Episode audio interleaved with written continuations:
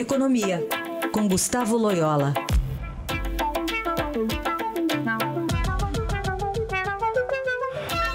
E começamos com um retrato aqui da economia que eu vejo aqui na ata do Copom, divulgada ontem, né? Reunião que baixou juros para 11,25% ao ano.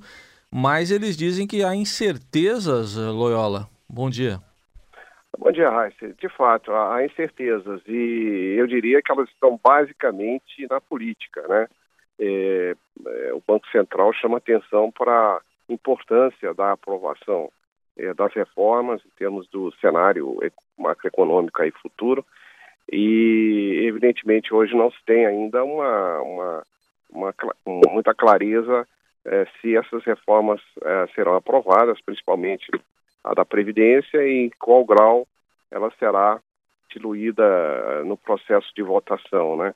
É, hoje, hoje o, o relator é, deve apresentar sua, seu relatório, né?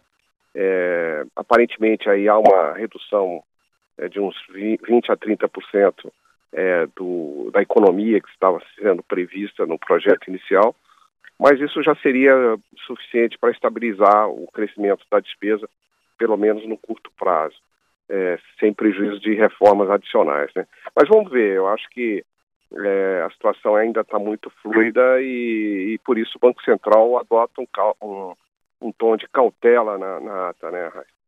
Bom, já dá para ter certeza, isso já sabe que o original do 100% não vai ser mesmo, né, da reforma. Vai ser Exatamente.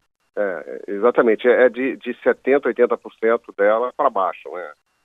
Pelo menos, é, agora, pelo menos vamos esperar que se aprove alguma coisa, né? Porque do jeito que está, não pode ficar, as contas públicas não aguentam e, e, e principalmente com a aprovação do teto do gasto lá em dezembro, fica absolutamente incompatível, né? O, o crescimento do gasto da Previdência vai comprimir os demais gastos, o governo vai ficar é, incapacitado de realizar investimentos e mesmo custear aí é, saúde, educação, segurança, né? Então é, é realmente uma situação complicada.